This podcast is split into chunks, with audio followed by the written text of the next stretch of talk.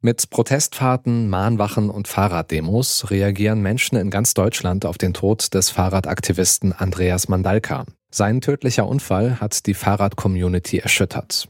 Dabei ist er kein Einzelfall. Jedes Jahr sterben hunderte RadfahrerInnen auf deutschen Straßen. Wie kann Radfahren in Deutschland sicherer werden? Das fragen wir uns heute. Ich bin Stefan Ziegert. Hallo. Zurück zum Thema.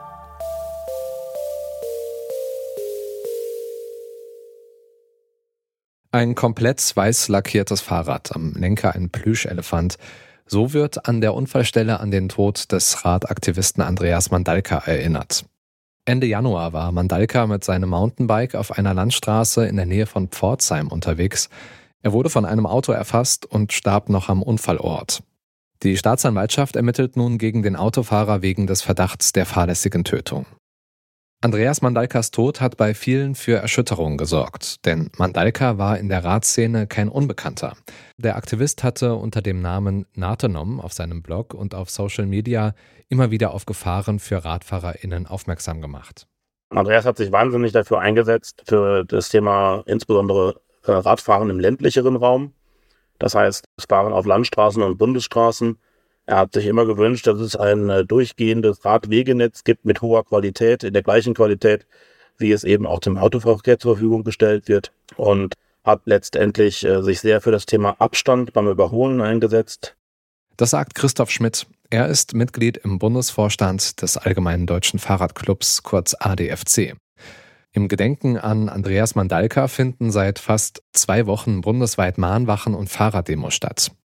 Die Demonstrierenden fordern, dass RadfahrerInnen besser geschützt werden. Durch Tempolimits, mehr und bessere Radwege und durch mehr Kontrollen von Überholabständen. Und genau darauf, also auf diese Kontrollen, schauen wir in dieser Folge genauer. Es passiert nämlich regelmäßig, dass AutofahrerInnen Radfahrende viel zu nah überholen.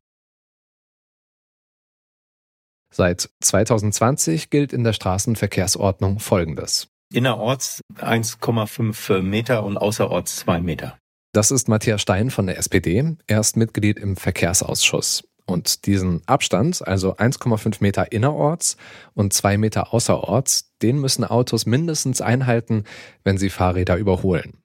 Dass viele AutofahrerInnen den Überholabstand unterschreiten, das liegt laut Matthias Stein daran, dass es natürlich äh, viele Menschen ihren Führerschein vor längerer Zeit gemacht haben und natürlich dann auch die äh, theoretischen Prüfungen damals auch andere waren, auch die Regelungen waren eine andere und in dem medialen Zeitalter, wo man überschüttet wird mit Informationen, gehen dann solche Dinge leider unter. Damit die Überholabstände eingehalten werden, braucht es aus seiner Sicht mehr Aufklärung, mehr Kontrollen und höhere Bußgelder. Denn momentan ist das vergleichsweise niedrig. Wer ein Fahrrad überholt und den Mindestabstand nicht einhält, dem droht ein Verwarnungsgeld von 30 Euro.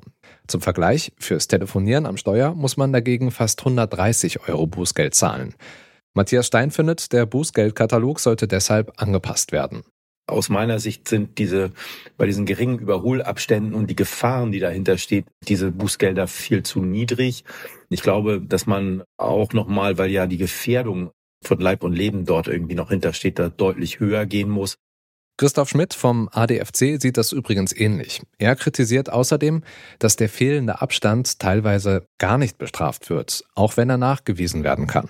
Das haben wir ja in Pforzheim ganz konkret gesehen, dass dem selten nachgegangen wurde, dass es nicht ernst genommen wurde, dass äh, auch die Bußgeldstelle teilweise gesagt hat, Anzeigen mit Bußgeldern unter 35 Euro. Welch ein Zufall ist das Überholabstandsvergehen 30 Euro?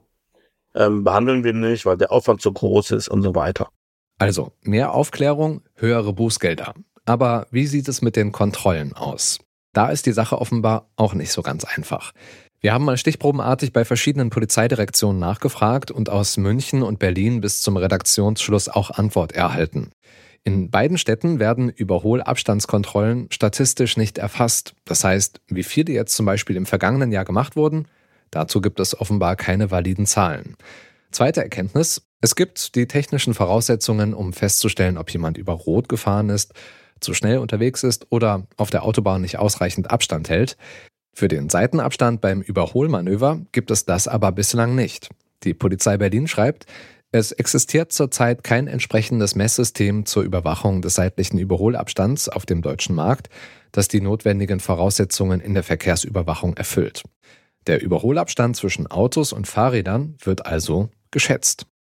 Dabei gibt es Messgeräte, die den Abstand beim Überholen messen, zum Beispiel den Open Bike Sensor. Das ist ein kleines Gerät, das unter dem Fahrradsattel montiert werden kann und das den Abstand zwischen Fahrrad und Auto misst. Mit so einem Gerät hat auch Aktivist Andreas Mandalka immer wieder gemessen und dokumentiert, wie nah er von Autos überholt wurde. Allerdings ist der Open Bike Sensor bislang nicht geeicht und damit nicht gerichtsfest. Christoph Schmidt vom ADFC fordert deshalb, solche Messgeräte zu zertifizieren. Und es gibt vom ADFC noch einen anderen Vorschlag, mit dem man dieses Problem auch umgehen könnte. Aber es wäre ja zum Beispiel schon sehr hilfreich, wenn wir das im Gesetz noch ein bisschen nachschärfen auch und da sagen, dass ein vollständiger Fahrstreifenwechsel, so wie es der ADFC damals auch gefordert hat, ins Gesetz reingeschrieben wird und nicht mehr mit irgendwelchen Zentimeterangaben arbeiten müssen. Ich glaube, das macht es dann den Leuten auch wesentlich plastischer. Der ADFC hatte schon 2020 gefordert, dass Autos, die ein Fahrrad überholen, die Spur wechseln müssen. Das würde Kontrollen für die Polizei einfacher machen. Und dass sich Überholmanöver durchaus kontrollieren lassen, das zeigt zum Beispiel die Polizei in Hannover oder auch in Hamm. Dort arbeitet man mit Markierungen auf der Straße und filmt oder fotografiert knappe Überholmanöver. Auch Matthias Stein aus dem Verkehrsausschuss plädiert für solche Schwerpunktkontrollen. In vielen Städten und Kommunen ist es ja bekannt, an welcher Stelle es dann kritisch wird mit diesen Überholabständen. Insbesondere da, wo die Autofahrenden denken, die Fahrradfahrenden haben auf der Straße nichts zu suchen. Da entstehen immer wieder die Situationen, da muss es sicherlich Schwerpunktkontrollen geben. Damit Fahrradfahren auf deutschen Straßen sicherer wird, braucht es aber natürlich auch noch mehr als eingehaltene Überholabstände. Ich wollte von Matthias Stein deshalb wissen, was der Bund tut, um RadfahrerInnen besser zu schützen. Der Bund kann einmal dafür sorgen, dass der Rechtsrahmen besser wird. Mir ist wichtig, dass wir im Straßenverkehrsgesetz das Präventionsprinzip und nicht mehr nur das reine Gefahrenabwehrprinzip dort machen. Es kann nicht sein, dass es erst tödliche Unfälle geben muss, bevor es verkehrsrechtliche Anordnungen wie äh, Geschwindigkeitsreduzierung oder Querungen an der Stelle gibt. Ähm, das ist, glaube ich, nochmal ganz entscheidend wichtig dass wir das Straßenverkehrsgesetz, was im Moment von der CDU im Bundesrat blockiert wird, dass wir da eine Einigung hinbekommen zwischen Bundesrat, äh, Bundesregierung und Bundestag. Auch Christoph Schmidt vom ADFC wünscht sich, dass die Reform des Straßenverkehrsgesetzes nicht länger blockiert wird und es dann mit der Reform zum Beispiel für Kommunen einfacher wird, ein Tempolimit zu beschließen. Wenn ich zum Beispiel innerorts irgendwo Tempo 30 anordnen möchte, muss ich das ausführlich begründen. Ich kann das ähm, nur an bestimmten Straßentypen machen, an Hauptverkehrsstraßen nur, wenn eine Kita oder eine Schule oder ähnliches mit ihrem Hauptausgang dort ist und so weiter. Warum haben wir nicht Tempo 30 innerorts? Warum kann ich zumindestens mal, wenn man das nicht will, die Kommune frei entscheiden, wo sie Tempo 30 anordnen will? Der Tod des Fahrradaktivisten Andreas Mandalka hat noch einmal eindrücklich gezeigt, Fahrradfahren in Deutschland muss sicherer werden. Dafür müssen unter anderem riskante und enge Überholmanöver von AutofahrerInnen stärker unterbunden werden. Ein Weg dahin könnten höhere Bußgelder, mehr Aufklärung und häufige Schwerpunktkontrollen der Polizei sein, die mit einer geeichten und zertifizierten Technik Abstände gerichtsfest nachweisen können. Wenn euch insgesamt das Thema Verkehrswende und Fahrradsicherheit interessiert, dann können wir euch wärmstens unseren Fahrradpodcast Antritt empfehlen. Da sprechen meine Kollegen Christian Bollert und Gerolf Meyer zweimal im Monat über verschiedenste Themen rund ums Fahrrad. Und in der zweiten Februarausgabe sprechen sie auch über den Tod von Andreas Mandalka und werden dort im Podcast auch sicher weiterhin verfolgen, ob und welche verkehrspolitischen Konsequenzen daraus folgen. Das war's von uns für heute. An dieser Folge haben Alea Rentmeister und Benjamin Serdani mitgearbeitet. Ich bin Stefan Ziegert, sage danke fürs Zuhören und bis zum nächsten Mal. Ciao.